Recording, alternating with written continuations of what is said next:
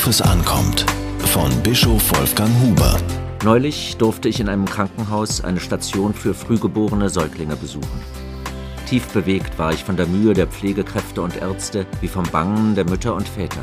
Alle Kraft und Hoffnung setzen sie dafür ein, dass diese winzigen Geschöpfe lebensfähig werden und leben können. Dazu das Gegenbild. Kinder, zur richtigen Zeit geboren, gesund und lebenskräftig, werden ausgesetzt. Manchmal sogar dort, wo keiner sie finden kann. Oft an einer Bushaltestelle oder vor einer Haustür.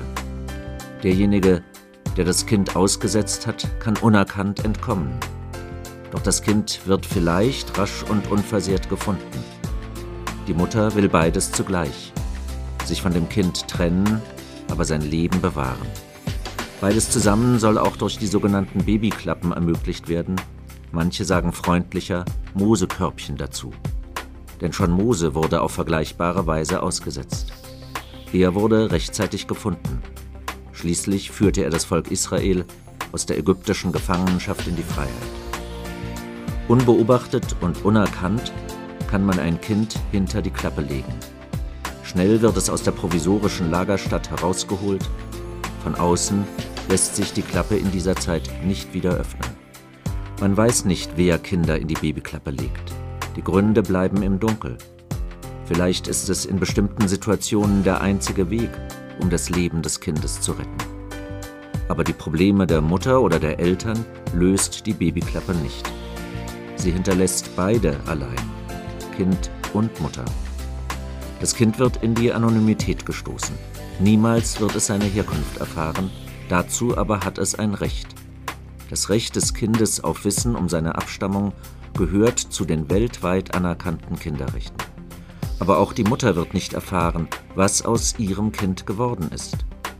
In manchen Frauen steigen dann selbstquälerische Fragen, ja Selbstmordgedanken auf. Jesus ruft die mühseligen und Beladenen zu sich. Sie sollen einen Freiraum finden, um sich neu zu orientieren. So wie übrigens auch Maria, die Mutter Jesu, einen solchen Freiraum suchte und fand. Für drei Monate ging sie zu ihrer Verwandten Elisabeth redete mit ihr und verstand, das Kind, das sie zur Welt bringen sollte, war von Gott gewollt. Orte für mühselige und Beladene brauchen wir. Das Haus Sonnenblume in Schönow bei Bernau ist ein Beispiel dafür. Es ist eine Anlaufstation für die Mütter von Neugeborenen und Säuglingen und für deren Kinder. Die katholischen Schwestern des Hauses übernehmen die Betreuung.